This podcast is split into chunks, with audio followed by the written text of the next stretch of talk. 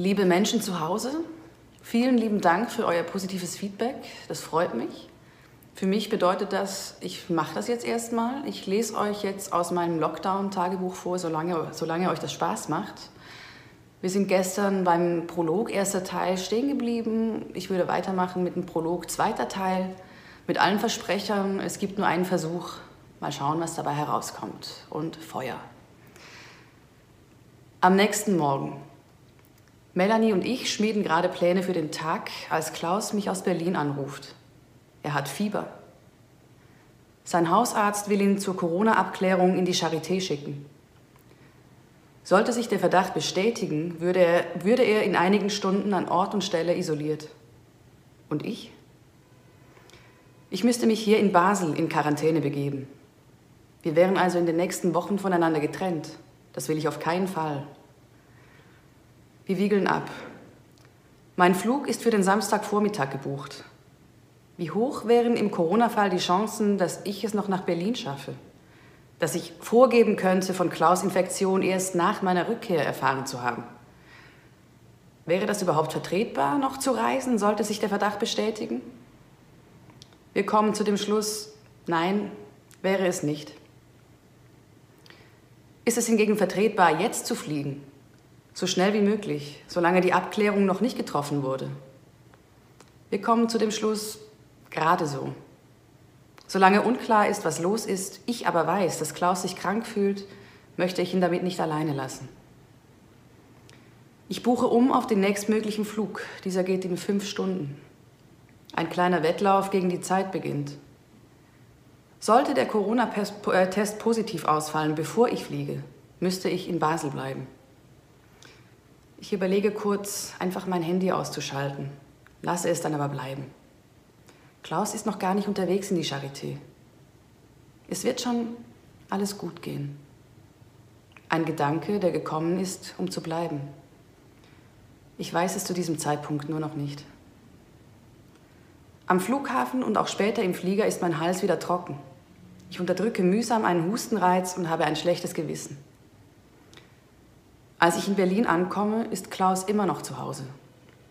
Vor der Charité haben sich mittlerweile lange Schlangen gebildet. Die Warteräume sind überfüllt. Menschen werden ungetestet wieder nach Hause geschickt. Der Hausarzt hat deshalb seine Meinung geändert und vorgeschlagen, die Symptome erstmal zu Hause für ein, zwei Tage zu beobachten. Und den Test nur dann zu machen, wenn Klaus, sich, wenn Klaus Zustand sich nicht verbessert, respektive verschlimmert. Wenn Sie das Virus bis dann noch nicht haben, sagt er, dann wollen Sie nicht riskieren, es sich in der Charité beim Anstehen zu holen. Ich bin irritiert, nicht zum ersten Mal. Der Gedanke, dass ich Corona gehabt haben könnte, treibt mich seit Tagen um. Und jetzt könnte Klaus sich angesteckt haben, bei mir. Und wieder gibt es keine vernünftige Möglichkeit, es herauszufinden. Als Mensch in seinen 70ern und starker Raucher gehört er definitiv zur, zur Risikogruppe. Und ich möchte doch auch nicht, dass er sich mit anderen potenziellen Virenträgern in einen überfüllten Warteraum setzen muss. Aber welche Möglichkeiten gibt es sonst? Das Fieber kriegen wir mit Grippemitteln, Erkältungstee und Hühnersuppe schnell in den Griff. Auch scheint es zu helfen, dass ich überhaupt da bin. Am nächsten Morgen zeigt das Thermometer lediglich noch erhöhte Temperatur an. Dennoch bleibt ein mulmiges Gefühl. Wir mögen über den Berg sein. Aber was war das? Eine Erkältung? Ein grippaler Infekt? Oder doch mehr? Übers Wochenende schlagen wir uns mit den üblichen Erkältungssymptomen herum, die uns lästig sind, aber kein gesteigerter Anlass zur Sorge. Das Fieber ist weg, das Gröbste scheint überstanden, das Leben geht weiter. Ich gehe einkaufen, koche, skype mit meinem Team. Ich nehme einen Termin für eine Weindegustation im Jazzcafé wahr, wo wir in einigen Wochen Klaus Geburtstag feiern wollen. Wir verschicken Einladungen und bekommen fast ausschließlich Zusagen. Klaus wird 77. Was für eine schöne Idee, eine Schnapszahl in einer Bar zu feiern. Da sind alle gerne dabei. Wir freuen uns, planen das Menü, Berliner Tapas und Rouladen, denken über das Rahmenprogramm nach. Ich überlege, ob ich ein Lied singen soll und wenn ja, welches. Wir sind schnell bei Udo Jürgens. Was es über 66-Jährige zu berichten gibt, trifft auch auf 77-Jährige noch zu.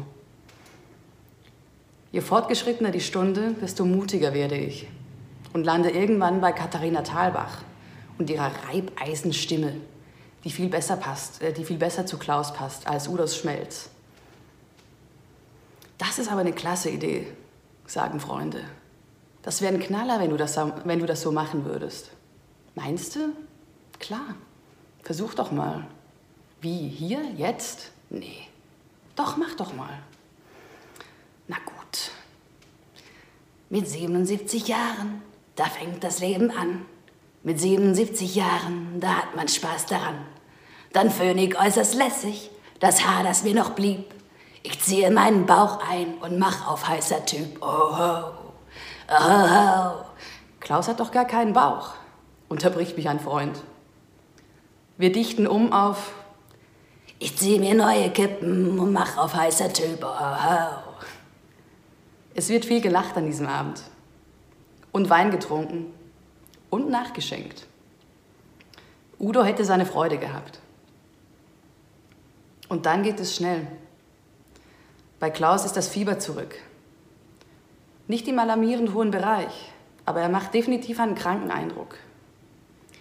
Ich wollte eigentlich verreisen in den nächsten Tagen, nach Tallinn in Estland, wo ich an einem Workshop teilnehmen wollte. Was aber, wenn Klaus Zustand sich verschlechtert, während ich weg bin? Was, wenn es doch Corona ist?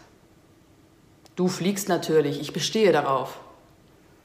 Klaus ist Schauspieler, eigentlich ein guter. Aber dieser Appell war nicht überzeugend. Ich sehe ihm an, dass er in großer Sorge ist. Und plötzlich verschiebt sich etwas in meiner Wahrnehmung. Sickert eine neue Erkenntnis ins Bewusstsein. Es geht jetzt nicht mehr nur um mein 2020. Nicht mehr nur um persönliche Entscheidungen. Corona ist etwas Gesellschaftsumspannendes. Das wird uns alle nachhaltig beschäftigen. Das wird mir in dem Moment zum ersten Mal klar. Ich werde zu Hause bleiben, so viel ist sicher. Ich weiß nur noch nicht, was zu Hause bleiben demnächst für eine Bedeutung bekommen wird. Das war der Prolog zweiter Teil. Ich habe einen Kulturtipp dazu, wie üblich, und zwar möchte ich euch diesmal den Film Ich war noch niemals in New York ans Herz legen, inklusive Soundtrack. Und zwar, ähm, ich war noch niemals in New York, ist eigentlich ein Musical und eigentlich mag ich keine Musicals, aber das ist eine so liebenswerte Verfilmung, ein so liebevoller Blick auf eine ganz spezielle Schiffsreise. Ein Schiff, auf dem die Leute übrigens auch festsitzen, fällt mir jetzt gerade ein. Jedenfalls ein, eine ganz, ganz liebevoll mit sehr viel Liebe zum Detail verfilmte Geschichte und der Soundtrack, deshalb komme ich eigentlich drauf. Das sind Neuinterpretationen von Udo Jürgens Songs und das sage ich, die Udo Jürgens äh, bis anhin eigentlich, naja, ich kann nicht sagen, nicht mochte, aber nicht so richtig kannte. Und dann habe ich festgestellt, dass der A ganz tolle Songs hat und dass dieser Soundtrack einfach auch ein Feuerwerk ist. Zum Beispiel eben Kathi Thalbach, die singt eine wunderbare Interpretation äh, dieses ähm, Songs äh, mit 66 Jahren. Müsst ihr gesehen haben, ähm, ist ein totaler Stimmungsaufheller und zum Soundtrack muss man mindestens getanzt haben. Deswegen mein Kulturtipp für heute. Ich war noch niemals in New York, der Film. Und jetzt ähm, wünsche ich euch von Herzen, bleibt gesund und ähm, wir sehen uns morgen.